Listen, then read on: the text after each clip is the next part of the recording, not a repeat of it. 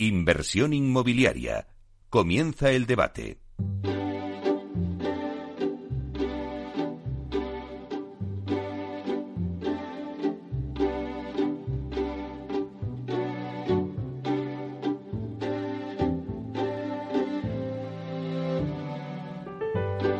Esta sintonía que escuchamos nos anuncia el tiempo del debate y hoy vamos a hablar de industrialización en el sector inmobiliario.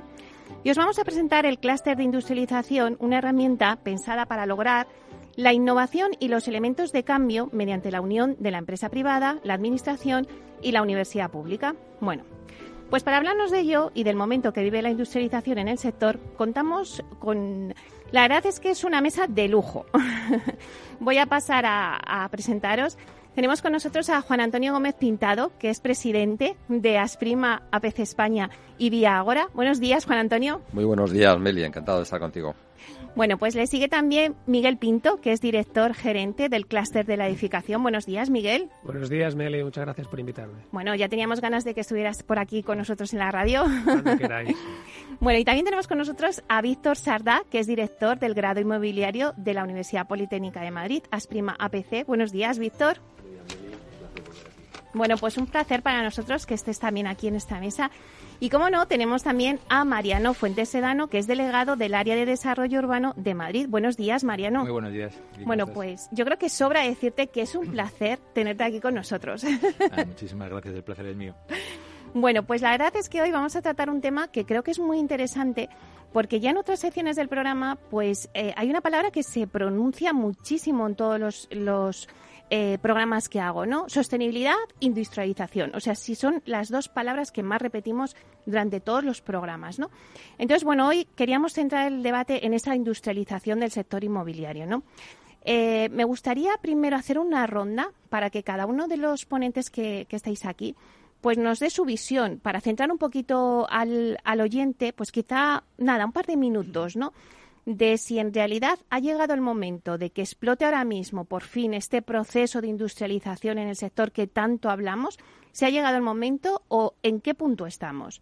Pues si queréis empezamos por Mariano. Venga, perfecto.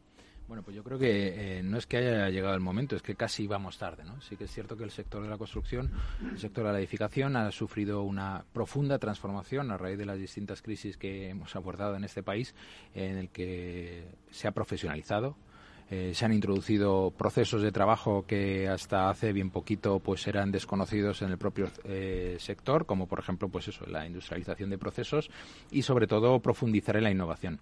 Esto lo que nos lleva es a una profunda transformación del sector necesaria puesto que las nuevas técnicas constructivas, la digitalización del propio sector, hace también que, debamos abordar un aspecto importantísimo que es la eh, potenciar la formación y el conocimiento del sector, no solo desde el punto de vista de, eh, de, oficina o de, a nivel administrativo, a nivel de gestión, sino también el propio proceso productivo, que creo que es lo más importante. El 85% de las empresas que se dedican al sector de la construcción son micropymes y ahí es donde tenemos que centrar el tiro, eh, porque además genera un importante porcentaje del PIB nacional el sector de la construcción, el sector de la edificación y además porque es momento, yo creo, también de eliminar ciertos eh, aspectos peyorativos que tenemos con respecto al sector del ladrillo, la especulación. Yo creo que es completamente contrario a lo que realmente significa este sector, lo que aporta este sector a la ciudad, a las ciudades y al, y al conjunto del país y por tanto creo que es el momento, sobre todo, de, de profundizar en ello y además porque las nuevas técnicas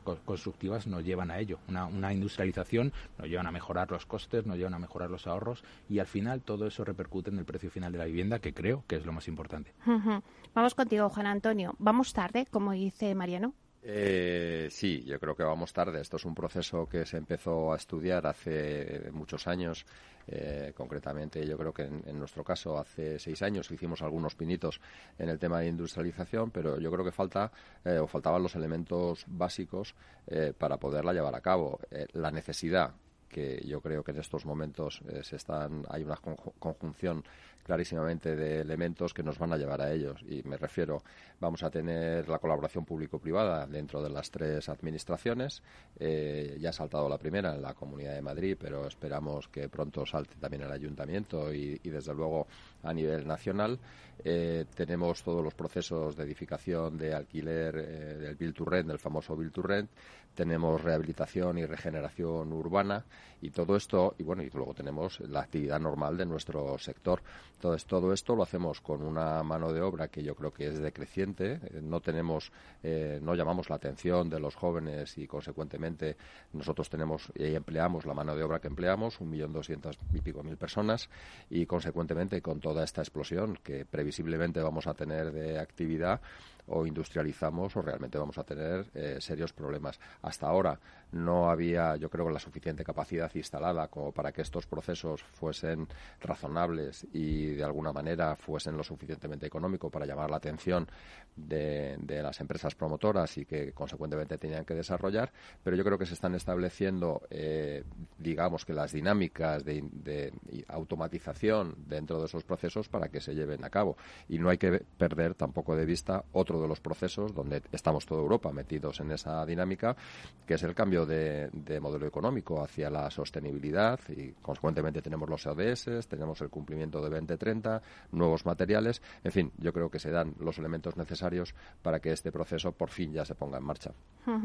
Víctor, antes decía Mariano, hay que potenciar la formación y el conocimiento. Eh, bueno, nosotros, nosotros eh, hace seis años, aproximadamente, a iniciativa de Juan Antonio Despintado, propusimos en la universidad eh, dos formaciones, una en BIM y otra en industrialización. La primera nos la quitaron de las manos y la segunda, pues no generamos la ilusión suficiente. Y yo creo que los eh, jóvenes eh, son jóvenes, eh, posiblemente no tengan el olfato de empresarial que tienen compañero mío de mesa, pero sí tienen un olfato para detectar qué formaciones tienen detrás perfiles consolidados o maduros o perfiles que todavía son incipientes. Y yo creo que eso es lo que hizo tomar la decisión por el BIM hace seis años y no tanto por la industrialización. Pensando, pensando lo que iba a decir aquí en la radio, ayer vi un vídeo de una persona que idolatro, que es Simon Sinek, que habla sobre la ley de difusión de la innovación y, habla de que, eh, ante, las, ante los avances, la sociedad responde de manera diferente. De hecho, lo tienen determinado con porcentajes. Hay un 2,5% que son los innovadores. Hay un 13,5%, que ya llegamos al 16%, que son los adoptadores tempranos. Luego está la mayoría temprana, luego la mayoría tardía y luego están los rezagados que utilizan los smartphones porque no hay disco, no hay teléfono de radio, sino que se llama de disco, si no se lo utilizarían. Entonces, ¿Qué es lo que hablan? Que el verdadero impacto se produce cuando se llega a partir del 18%. El 18% no son los innovadores ni los adaptadores tempranos, ellos llegan al 16%. El verdadero impacto es cuando empiece la mayoría temprana. Y la mayoría temprana, a diferencia de los primeros, no toma las decisiones primeras. Son la gente que toma decisiones cuando ha visto que otros lo han tomado o han creado la infraestructura suficiente como para medir la profundidad del río, pero con una sola pierna. Y yo creo que el clúster va a desempeñar esa función el, coste será para los primeros, que siempre son los primeros, quienes, pero, pero no por serlo, sino porque creen en ello y porque, porque fundamentalmente, aparte de creer en ello, es que eh, toman decisiones que muchas veces están rodeadas de incertidumbre. Es el coste que van a asumir, la generosidad que van a tener que ejercer y el avance será para todos. Miguel, ha llegado el momento, volvemos a la pregunta inicial, de que explote por fin el proceso de industrialización en el sector inmobiliario. Pues Beli, eh, yo considero que estamos en un momento muy, muy importante en el sector de la edificación en general y de la industrialización en particular. Hay un, grado de urgencia muy elevado en muchos temas que nos atañen. Por ejemplo, el gran impacto ambiental eh, que tiene nuestro sector, eh, la baja, los bajos niveles de formación o de digitalización o de innovación. Y como respuesta a estas problemáticas, sin duda, la industrialización, pero también la rehabilitación y la transformación digital eh, son urgentes. Ya no hay mucho más tiempo, en mi opinión, para estar de acuerdo eh, en la teoría, sino que tenemos que materializarlo de alguna manera. Y yo quiero creer, eh, Meli, que finalmente, finalmente, las administraciones públicas, el tejido empresarial y las universidades estamos alineados en esto. Bueno, pues una vez ya hechas un poquito estas opiniones que hemos puesto sobre la mesa, a mí me gustaría dar paso a que eh, nuestros oyentes conozcan que se ha creado el clúster de industrialización de la edificación. Y eh, Juan Antonio, cuéntanos un poquito cómo surge esta iniciativa, un poquito qué es, eh, por qué con tantas iniciativas hay que hacer una más.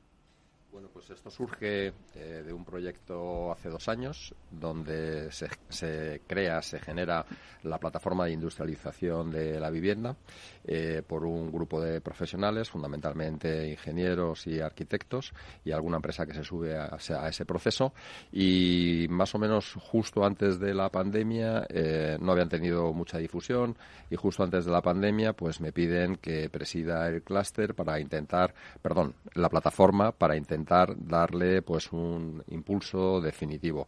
La verdad es que con éxito. Eh, luego viene la pandemia. Estuvimos trabajando durante toda la pandemia eh, diversos grupos eh, con iniciativas que habían surgido, pero cuando, cuando al final analizamos los trabajos vimos que se nos quedaba muy corto, que teníamos procesos en industrialización que teníamos que ir algo más allá, porque si no nos quedaríamos como una especie de repositorio de información de lo que va surgiendo a nivel mundial y solamente para consulta.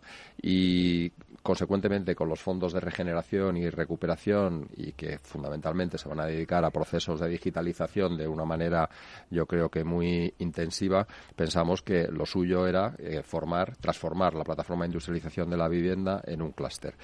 ¿Qué es un, clúster? Pues al final es una agrupación de empresas innovadoras y que está bajo el paraguas del Ministerio de Industria. Eh, tenemos un ecosistema donde finalmente, como decía antes eh, Miguel, estamos administraciones, está eh, donde se reúne el conocimiento, la universidad, está el, Instituto Eduardo Torroja y dentro del mundo empresarial, pues al final es muy transversal. Estamos desde empresas promotoras, empresas constructoras, profesionales liberales, fabricantes de materiales y esa es, ese es yo creo que el ecosistema adecuado pues para que todos esos procesos de digitalización que siempre venimos hablando, eh, industrialización e innovación se den.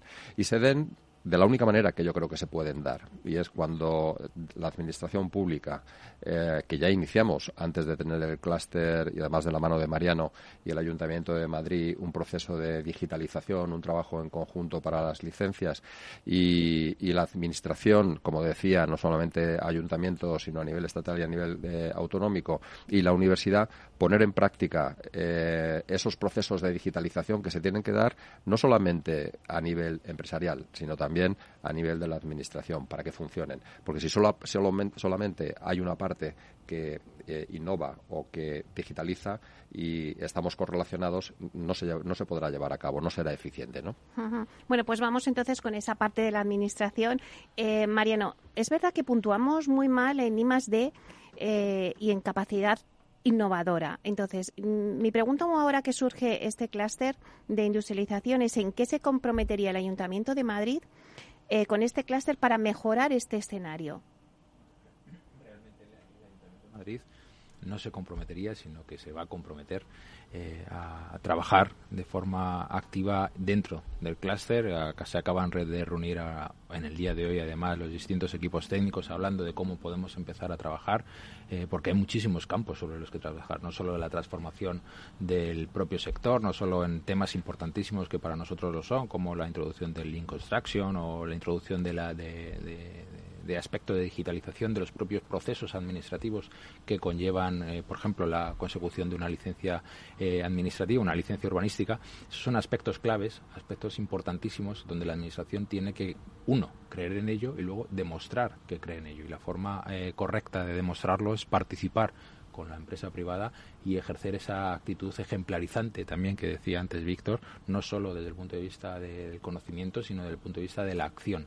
Y eso es lo que nosotros estamos haciendo, estamos dispuestos a hacer, estamos además no solo ya trabajando desde el punto de vista de la digitalización, de que todos los procesos puedan hacerse en esta metodología BIM para no solo desde el punto de vista de la administración recortar los tiempos en cuanto a la obtención de las licencias, sino que también la Administración, en sus propias promociones, a través de la empresa municipal de la vivienda, pueda generar un, un, control efectivo de, la, de todo el ciclo de la vida útil del edificio, eh, no solo desde la construcción, no solo desde la proyección de la construcción, la edificación, sino también del mantenimiento y conservación, que creo que son aspectos importantísimos y además que pueden ser perfectamente replicables en la, en la regeneración y la rehabilitación urbana de las ciudades. Y la otra pata, la universidad. ¿Qué va a aportar la universidad en este, en este clúster? Pues yo creo que pueda eh, aportar fundamentalmente, aportar fundamentalmente es investigación. y, y, recibir, que yo siempre cuando vengo vengo a pedir por nuestros alumnos, formación y empleo. Y fundamentalmente solo con investigación no podemos quedarnos, tenemos que impulsar una figura que a mí me parece muy interesante, pero hecho es que muy interesante no quiere decir que exista, que la figura del investigador emprendedor.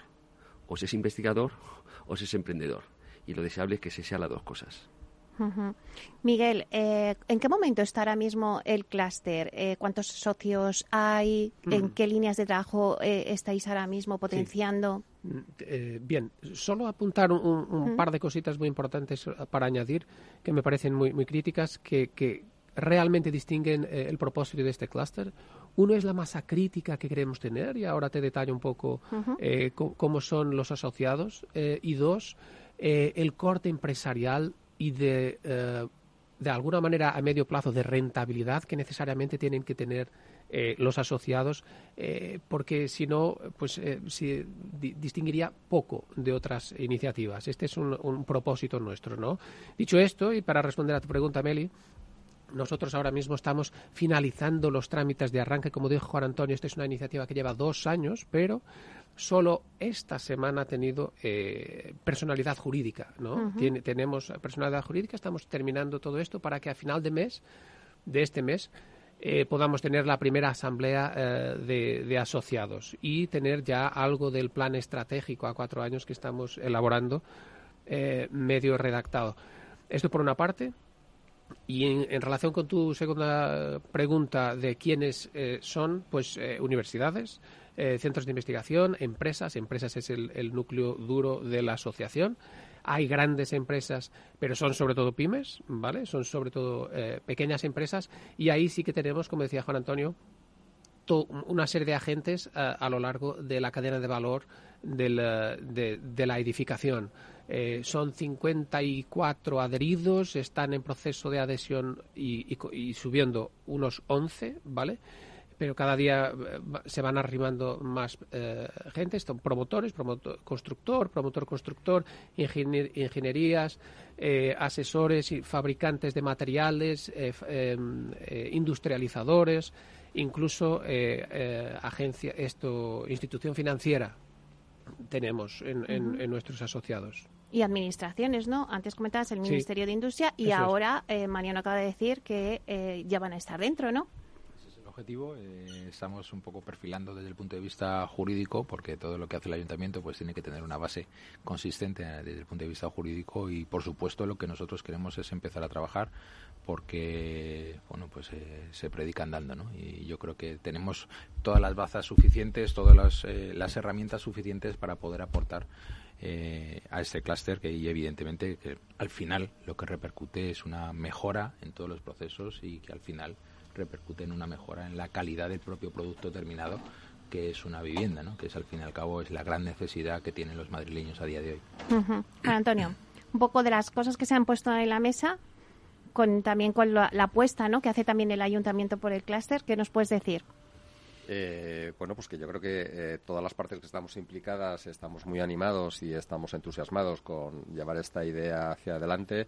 Creo que es la primera vez que eh, conseguimos de alguna manera un vehículo tan transversal donde todos los que participamos en este proceso, desde la Administración, las universidades o las empresas, eh, sin diferenciar si son eh, hmm. constructores, si son empresas que fabrican materiales o si son eh, profesionales liberales, pues estamos absolutamente volcados en que esto sea un éxito y vaya para adelante. Y debo decir que de todas las reuniones que estamos manteniendo con las administraciones a nivel nacional, Ministerio de Innovación, ya hemos tenido reunión, hemos tenido reunión con el Ministerio de Industria, nos falta el MITMA, la verdad es que están entusiasmados con la idea y están apoyándonos muchísimo.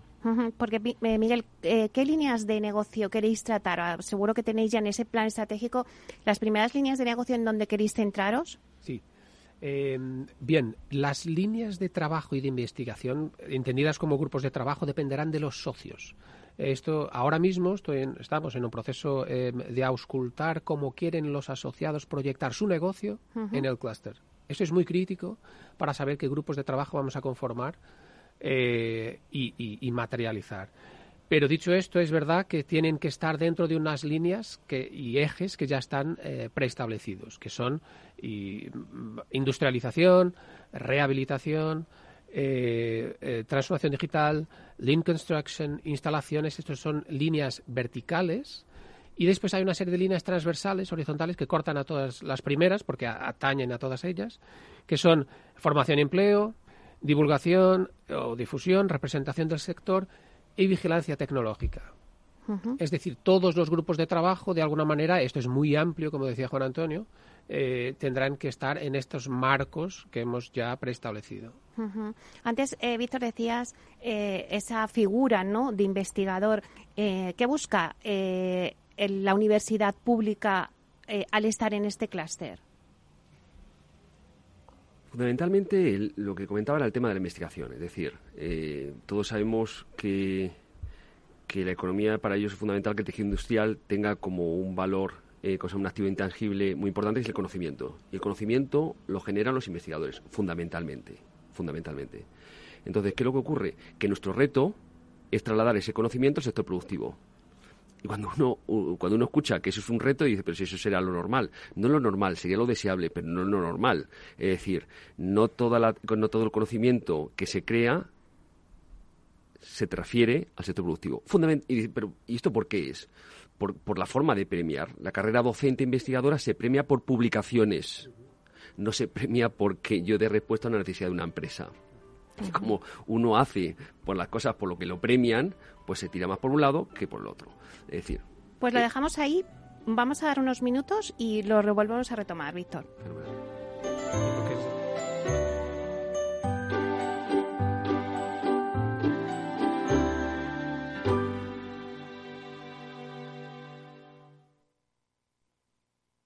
Hay ocasiones en las que más es menos. Y eso es bueno. Cuanta más gente está de vacaciones, menos tarda en aparcar. Cuanto más queda de verano, menos me duele que acabe el día.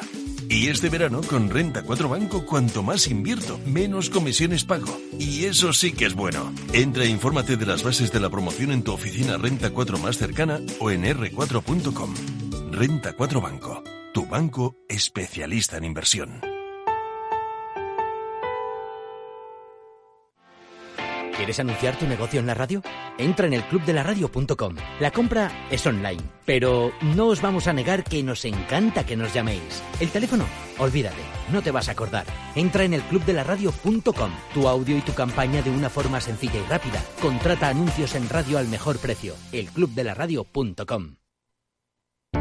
Para personas inquietas, Capital Radio.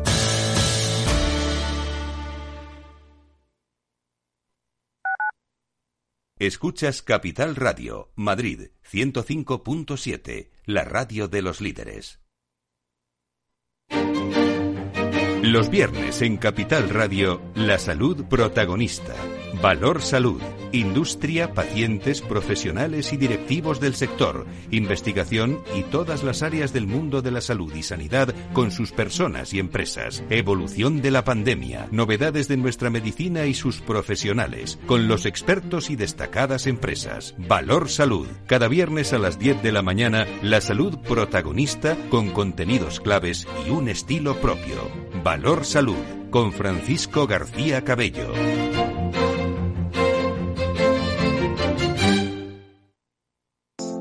Horno San Onofre. Somos pasteleros y eso nos gusta. Utilizamos materias primas que nos hacen disfrutar y elaboramos todos nuestros productos de forma artesanal, sin sucedáneos, ni margarinas, ni grasas trans. Sabemos que las cosas buenas son importantes.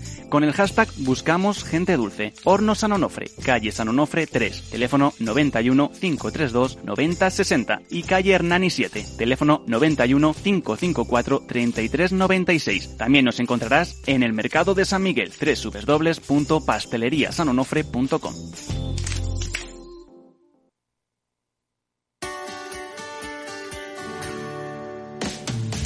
Todos los viernes a la una de la tarde en Capital Radio tienes una cita con Humanos en la Oficina, el programa de radio más divertido y de mayor influencia en el mundo del capital humano, donde las empresas y organizaciones dan voz al talento que trabaja día a día en la oficina. Un formato pionero creado por el galardonado speaker internacional Miguel Ángel Pérez Laguna.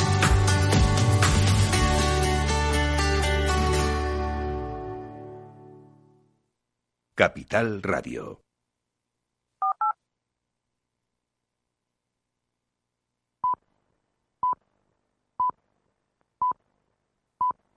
Inversión inmobiliaria con Meli Torres.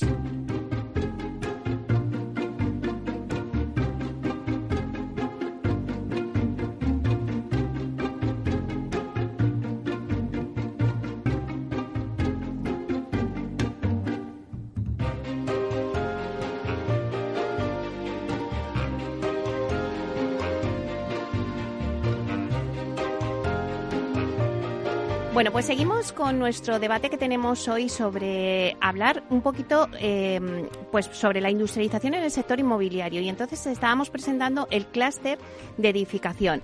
Eh, nos hemos quedado contigo, Víctor. Eh, hablabas un poquito de, pues bueno, pues esa formación que es necesaria, ¿no? Dentro de las universidades. Eh, cuéntanos un poquito, que te hemos interrumpido ahí por unos minutos de publicidad.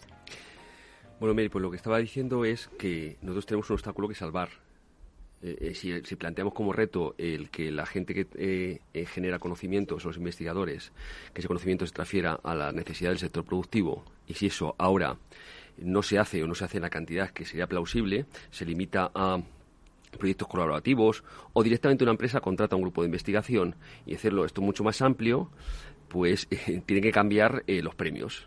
Y al investigador no, solo, no se le tiene que premiar por publicaciones que pueden tener interés o no, sino que por dar respuesta a necesidades del sector productivo, porque está dando respuesta a la sociedad.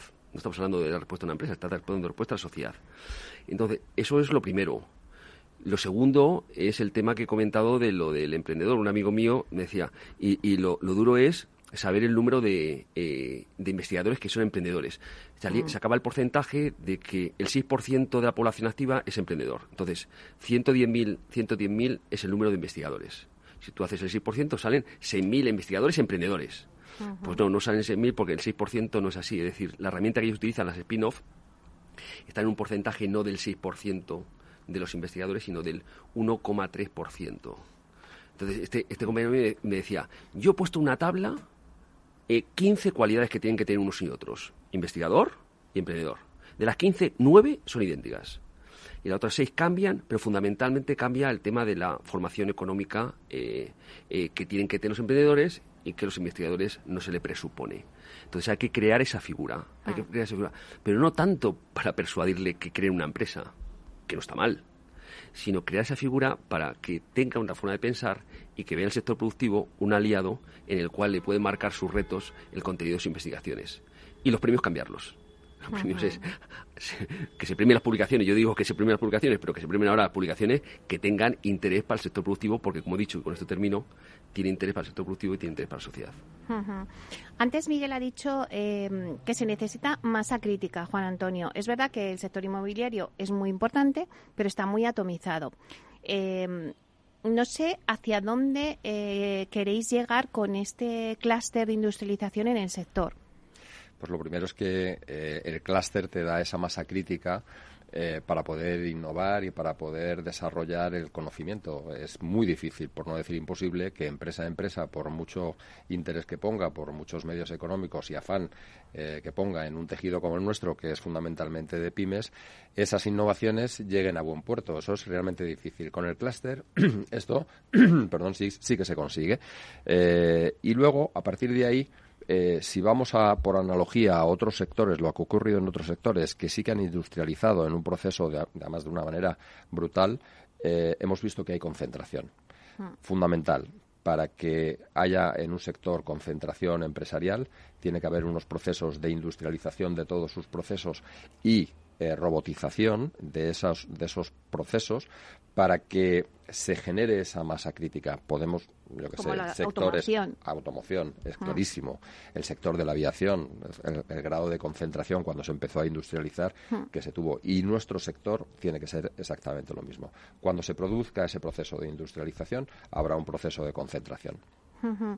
Eh, Mariano, ¿cómo puede este clúster eh, trabajar con el Ayuntamiento de Madrid? Por ejemplo, antes hablabas de la transformación digital, ¿no? que es uno de los ejes importantes de este clúster, y hablabas de las licencias de obra. ¿no? Ahí seguro que puede trabajar también en sostenibilidad. Sí, por supuesto, no solo de, la la transformación digital del proceso de, obtención de licencias, que es muy importante, sino todo lo que lleva aparejado esa digitalización y hasta el final al llegar a la puesta en obra, que es uno de los aspectos más importantes con los procesos de robotización y de industrialización de procesos constructivos. El ayuntamiento, en primer lugar, puede trabajar desde el punto de vista de una acción inmediata, que es la divulgación, la divulgación, las necesidades con respecto a, los objetivos que persigue como, eh, como gobierno, en este caso de la, de la Ciudad de Madrid, pero no solo desde el punto de vista de la divulgación, sino también eh, adoptando procesos que nos lleve a una industrialización efectiva del sector si nosotros implementamos la metodología BIM en las licencias, si nosotros además a través de las adecuadas políticas de vivienda pública construimos vivienda a través de la empresa municipal de la vivienda e implementamos esos procesos, esa metodología BIM para luego trasladarla a, los, a la robotización, si cabe, de los distintos procesos constructivos, pues creo que estamos dando ejemplo. El ayuntamiento en este caso yo considero que debemos de impulsar iniciativas, pero no debemos de ser el objeto de la iniciativa, sino que podemos probar porque tenemos capacidad de prueba para luego trasladar al sector privado porque son ellos los que realmente eh, tienen la capacidad de empuje y de transformación de lo que supone todo el sector. Yo el otro día eh, colgué en redes sociales una máquina, un robot que hacía los replanteos de obra, ¿no? Y pensaba directamente dónde quedará el operario de la bota de añil y la cuerda, Pues eh, realmente ese operario tendrá que transformarse para saber trabajar con esa máquina e introducir los procesos en esa máquina adecuados para que se realicen de forma correcta. Anda que no nos hemos hecho todos eh, metros cuadrados de tabique, eh, replanteo en obra y yo creo que esos procesos son los que realmente vamos a ver y tenemos que acompañar al sector y sobre todo a, los trabajadores del sector a esa transformación a los nuevos tiempos que vienen, porque es inevitable. Llegaremos a ver eso, eh, Juan Antonio, en un tiempo sin ninguna duda, sin ninguna duda. Eh, digamos que la tecnología, como va avanzando, yo, Mariano está diciendo la máquina de replanteo, que efectivamente estuve viéndola en el Twitter, pero un, un, mecanismo que acabamos de comprar nosotros en nuestra empresa te permite levantar la topografía y las fachadas de manera milimétrica en, en, un, en un, minuto, hace una lectura, hace un barrido de millones de puntos que va captando todas las, eh, las composiciones de las fachadas, está pensado para rehabilitar y para tener un mapa sin tener que ir edificio a edificio eh, levantando la fachada con las medidas, un operario allí midiendo y lo hace en un minuto. Todo lo que hay alrededor en, en 100 metros a la redonda eh, te lo está haciendo en un minuto. Y esto se le va a BIM y de BIM va a la fábrica donde tiene que producir las fachadas. Quiero decir, es el momento, eh, estamos en ello y lo, y lo vamos a ver, vamos, eh, no tardando demasiado. Víctor, eh, vosotros en el grado inmobiliario que formáis a, todos vuestros alumnos, imagino que, vosotros tomáis también el pulso, ¿no? De, todo, pues ese conocimiento que me decías con todos los chavales, ¿no? Que ya se han subido al tren de la digitalización, de la transformación digital y yo creo que ellos ya incluso demandarán, ¿no? tener este tipo de conocimientos.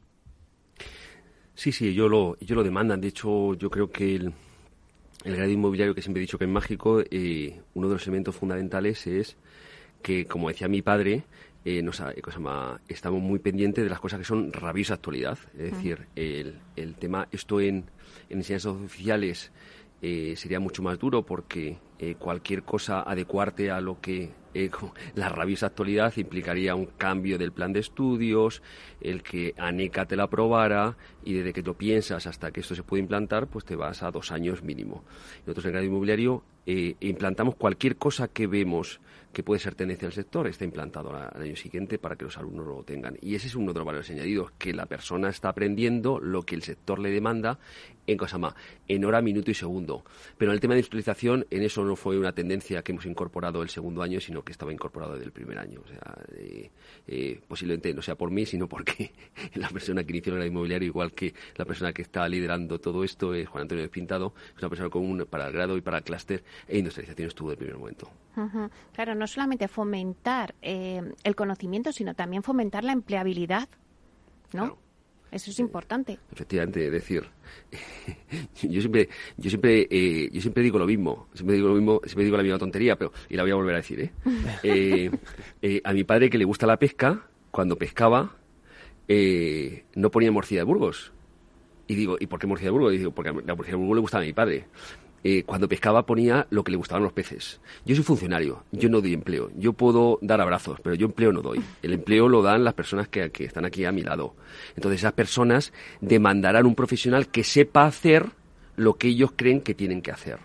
Y eso solo lo pueden hacer formándole en esto no en las cosas que nosotros pensamos profesores que sabemos mucho porque hicimos la tesis en eso, sino lo que demanda el sector. Con lo cual, esa universidad que yo eh, cosa más, idolatro es aquella universidad que está pendiente de lo que hace el sector para formar a sus alumnos. Porque solo de esa manera sus alumnos estarán formados y cuando vayan a esa empresa dirán, este es el perfil que yo quiero.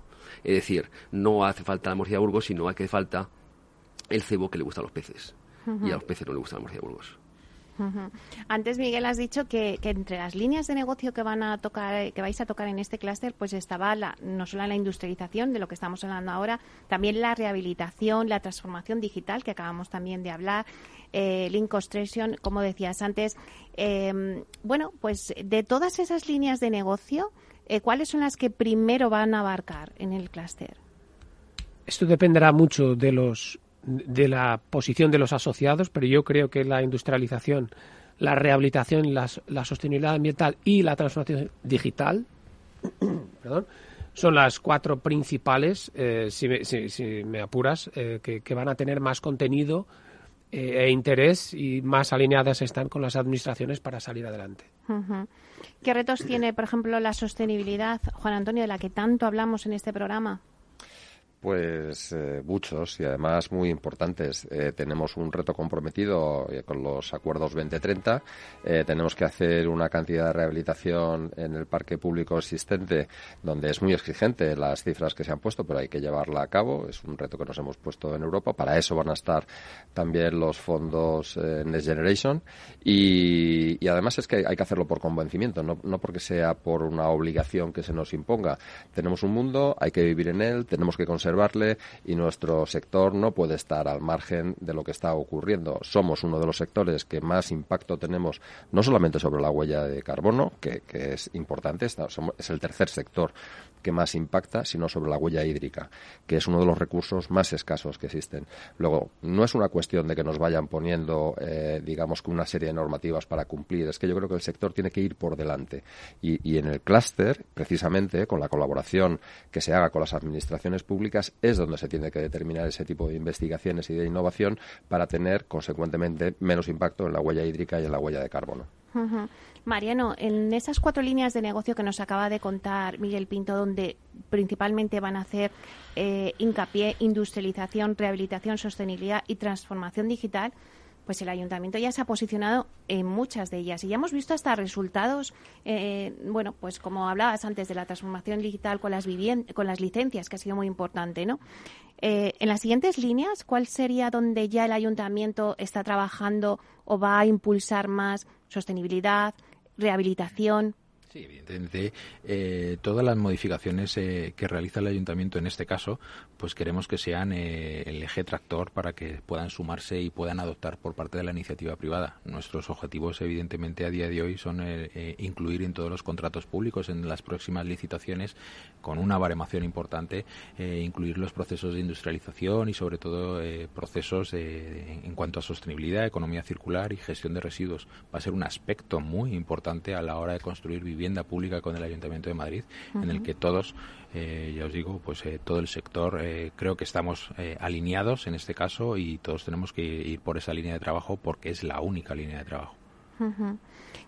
Víctor, ¿en qué medida se puede fomentar el emprendimiento? Em, en, esta, en este clúster están estas tres patas, ¿no? La empresa privada, la administración y la universidad. Eh, ¿Qué le pedís eh, a, la, a la Administración, ya que tenemos la suerte de tener a Mariano? Bueno, la, la Administración y la Universidad yo creo que, como las empresas, tenemos que ir de la mano de hecho, lo que le pedimos ya se lo he pedido yo en el descanso y me ha dicho que sí. bueno, pues cuéntanoslo. Eh, no, nosotros tenemos, nosotros tenemos un, en el grado inmobiliario este año, tenemos un trabajo fin de grado como todos los años, un trabajo fin de grado grupal. Eh, eh, la Comisión Académica determina el tema, el tema de regeneración urbana. Como no puede ser de otra manera. como no puede ser de otra manera.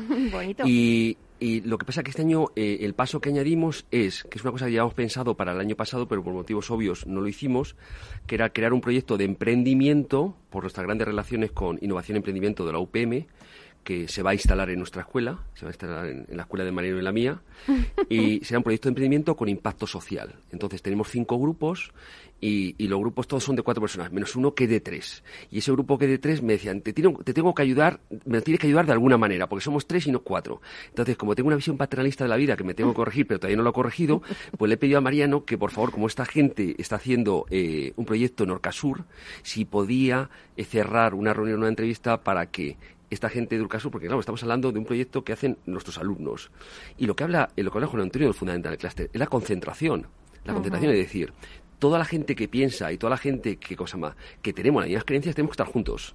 Porque si estás por separado, no te enteras absolutamente nada. Entonces, nuestros alumnos están haciendo algo de Urcasur y pues, posiblemente, porque son seres humanos, creerán que es el primer, la primera persona que ha pensado en eso de Urcasur. Y hay mucha gente que lo ha pensado antes. De más, están trabajando en ello. Entonces, Mariano o sea, felizmente para, para mí, para mis alumnos, me ha dicho que vamos, que lo dé por hecho, que mis alumnos tendrán una reunión con la, con la directora de todos estos proyectos y se lo contarán. Entonces, para nosotros es muy, muy importante. Todos los alumnos que, que es que lo sé, que nos están escuchando ahora mismo, te están haciendo la ola, Mariano. O sea, estoy completamente segura. Bueno, yo cada vez que vengo aquí o doy una noticia o me llevo un trabajo.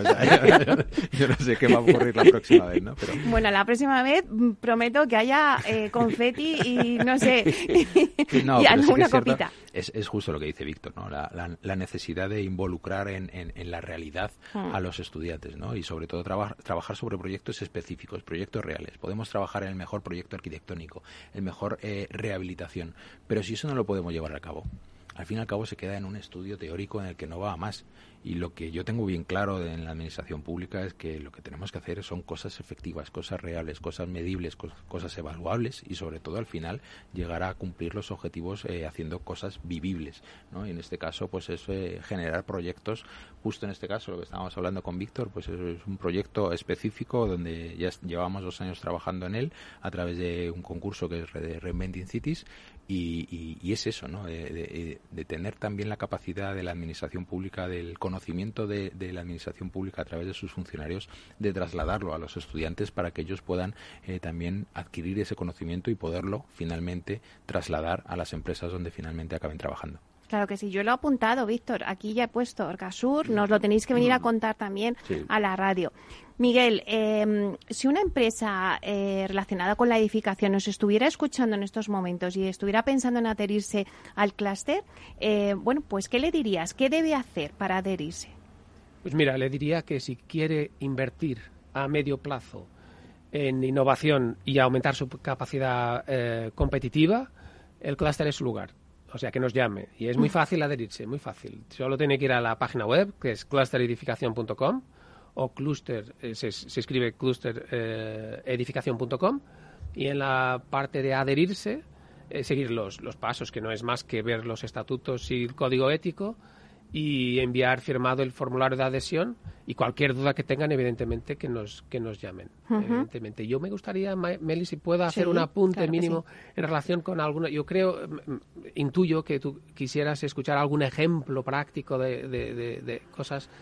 Y, y, si es verdad que son cosecha mía porque no lo sé, no están materializados todavía, sí me gustaría dejar algunos, por ejemplo, en sostenibilidad ambiental, eh, a mí me gustaría ver proyectos en economía circular, ecobarrios, ¿vale? Por ejemplo, ¿no? En, en um, eh, Lean Construction, eh, LPS, IPD, em, em, maneras de agilizar la obra y aumentar la calidad y la eficiencia de la obra. En transformación digital, arquitectura generativa, herramientas colaborativas, firma digital. En industrialización, sí que me gustaría mucho hacer hincapié en algo que Juan Antonio también lo mencionó y que es no es una innovación de producto. Puede ser un baño industrializado, podemos tocar el baño industrializado, ese es el producto, pero esta es una innovación de proceso.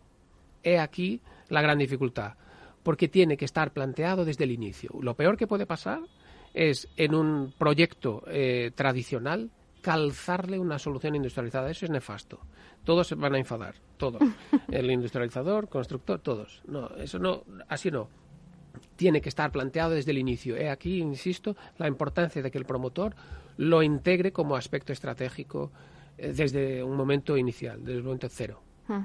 Bueno, pues si ya os parece, nos quedan muy pocos minutos para terminar. Siempre se me hace corto, pero bueno, hoy nos queríamos centrar en ese clúster, ¿no? Y tocar un poco, pues, cómo está la situación. Me gustaría que cada uno de vosotros eh, sacarais un poco las conclusiones de este debate, ¿no? Si quieres, empezamos contigo, Juan Antonio. Pues, eh, Meli, al final, eh, el clúster y la conclusión que yo saco es que todos los participantes estamos de acuerdo en que eso es absolutamente necesario para que se produzca ese cambio, esa transformación que necesita nuestro sector.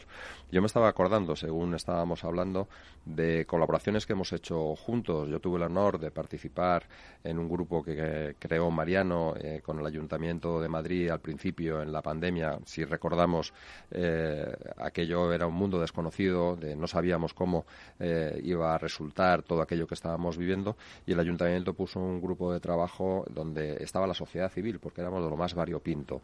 Y surgieron muchísimas ideas. Yo creo que ese tipo de colaboración, y funcionó, ese tipo de colaboración es el que necesitamos en el clúster de la mano de todos los que estamos aquí, administraciones públicas, universidades y empresas. Mariano, ¿cuáles serían tus conclusiones del debate?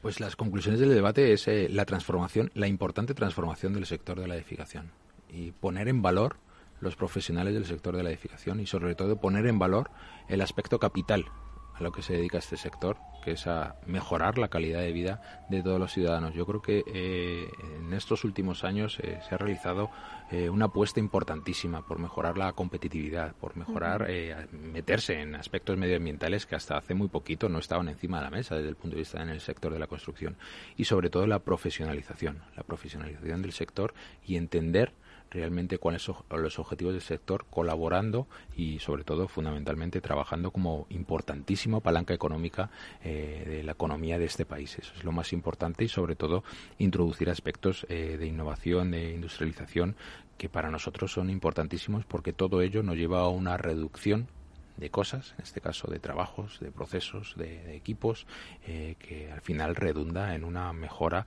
del producto terminado. Y en eso es lo que creemos. Víctor, ¿cuáles serían tus conclusiones? Bueno, mi conclusión es eh, la oportunidad que el clúster supone para la universidad que yo aquí represento. Supone como un acompañante de camino, y no solo un acompañante, sino una persona que nos va a guiar en, el tema de la investigación, es decir, mantener la investigación que actualmente se hace y complementarla con una investigación muy alineada con los objetivos del, del sector productivo. Eh, y, sobre todo, yo creo que va a mejorar la calidad de la investigación. No digo que la, investigación sea mala ahora, pero va a mejorar la calidad de la investigación, porque como bien dijo Juan Antonio en la inauguración del clúster, eh, se avanza con buenas ideas, pero esto no consiste, pero no se avanza nunca con ocurrencias. Entonces, tenemos que tener ideas y tenemos que tener buenas ideas para cambiarlo, ideas que, como he dicho antes, eh, de respuesta al sector productivo. Y luego, eh, una de las conclusiones que para mí me llevo, me llevo a la universidad, y así se lo he dicho al director cuando me para acá, es el tema del el investigador emprendedor. Y la única forma que veo yo del investigador emprendedor en esa formación eh, fundamentalmente económica, en esos seis aspectos que, que tiene el emprendedor que no tiene el investigador, que hay que complementarlo, esa formación darla a la universidad. y nos viene el clúster como un gran pretexto para poder darla. Y yo creo que encima se puede dar a todo el mundo que la quiera faltaría más que o sea, no dar formación a todo el mundo que la quiera, pero eh, para mí sería focalizado por los eh, estudiantes y nuevos titulados que integran, que van a ingresar en un nuevo grupo de investigación. Es decir, esa persona que va a integrar recién terminado el grado en grupo de investigación, esa persona es la que para mí tendría que tener esa formación en emprendimiento. Y luego, si el investigador tradicional la quiere, pues ahí, ahí también la tendrá. Bueno, pues me quedo con dos frases que has dicho, Víctor, que se avanza con buenas ideas y esa figura del investigador emprendedor. Por último, Miguel, eh, bueno, pues nos has contado un poquito pues esas líneas, esos ejemplos que has dado, que es muy importante, porque eso da incluso para otro debate, porque es verdad que, se habla mucho de industrialización y dices baños industrializados, pero como decías, es que la industrialización se tiene que hacer desde el inicio, no calzar eh, las cosas una vez hechas, ¿no? Eso es muy importante que nos da para otro, para otro debate. Pero, ¿cuáles serían tus conclusiones? Pues mi conclusión es em, que estamos todos de acuerdo en la teoría con los PowerPoint y es llegado el momento de, materializarlo en frutos tangibles, en innovar en la edificación. Eh, y esto depende de que las empresas lo vean como algo estratégico y apuesten por ello de forma decidida. El clúster está para eso. Bueno, pues contigo me quedo con la frase de innovar en la edificación, que es lo más importante y que antes Juan Antonio lo decía, que hay otros sectores que ya, pues como la automoción, como eh, todo el tema de aviación, que sí que, han generado todo esto y que yo creo que es hora ya de que el sector de la edificación pues se meta de lleno, ¿no? Y como decía al principio Mariano, vamos tarde, pero bueno, yo creo que ya estamos en el camino, ¿no? Así es. Bueno, pues muchísimas gracias a todos. El tiempo al final, pues es que se agota, pero bueno, yo creo que, tocaremos estos temas poco a poco. Que Víctor, tenemos un compromiso que nos tienen que venir aquí tus alumnos para contar eh, vuestros proyectos de fin de grado. Y nosotros a creer que cuando se lo diga van a estar encantados. No han ido a la radio en su vida, van a, tener a toda la familia escuchando Capital Radio. Pues nada, encantados. Bueno, pues muchísimas gracias a Juan Antonio Gómez Pintado, presidente de Asprima PC España y Viagora. Muchas gracias, Juan Antonio, por estar aquí. Muchas gracias también a Miguel Pinto, director gerente del clúster de la edificación. Muchas gracias, Miguel. Hasta pronto, Pele. Muchas gracias, Víctor Sardá, director del grado inmobiliario de la Universidad Politécnica de Madrid, Asprima y APC. Gracias, Víctor. Mil gracias, Meli. Y bueno, muchísimas gracias, Mariano Fuentes Sedano, delegado del área de desarrollo urbano del Ayuntamiento de Madrid. Muchísimas gracias por estar aquí vosotros, como siempre. Bueno, muchísimas gracias. Y a ustedes, señores y señoras que nos escuchan al otro lado de las ondas, gracias por estar ahí y compartir este espacio con nosotros. Gracias también de parte del equipo que hace posible este espacio, de Félix Franco en la realización técnica y de quien les habla, Meli Torres. Les esperamos la próxima semana aquí en Inversión Inmobiliaria. Hasta entonces, que sean felices.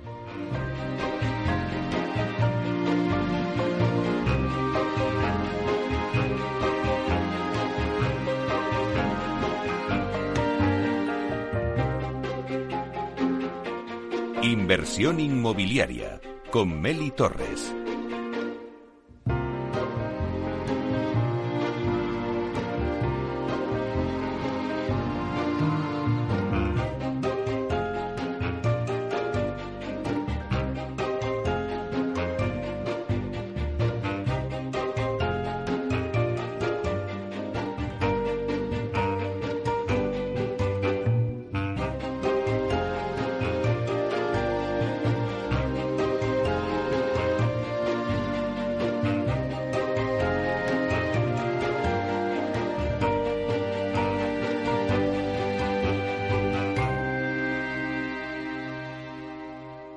Neynor Homes les ha ofrecido inversión inmobiliaria con Meli Torres.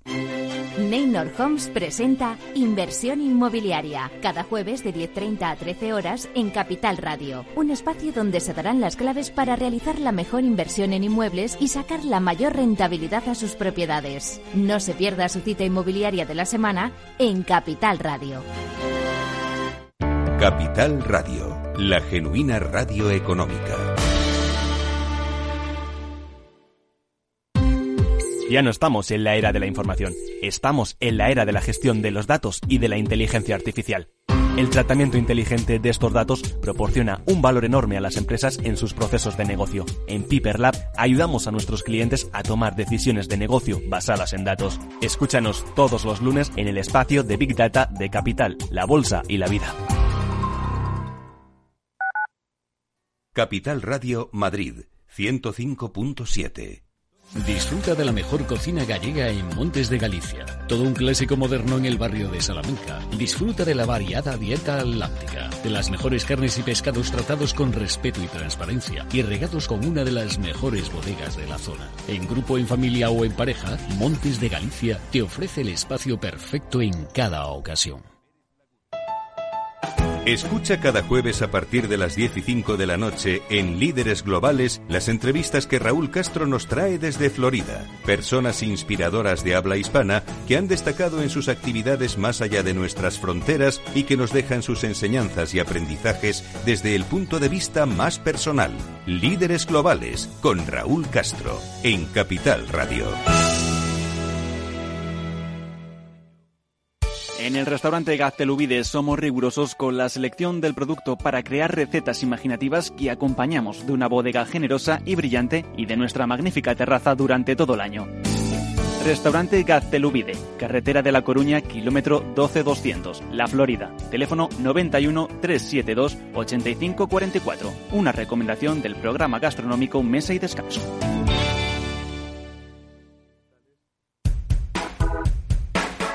Desde Movilidad sobre Ruedas, este verano te pedimos que tengas mucho cuidado en tus viajes. Mucho cuidado con la carretera y respetar las medidas sanitarias.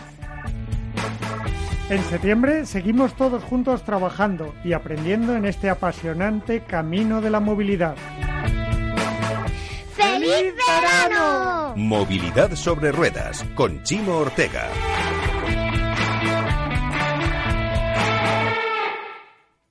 Capital Radio. Siente la economía.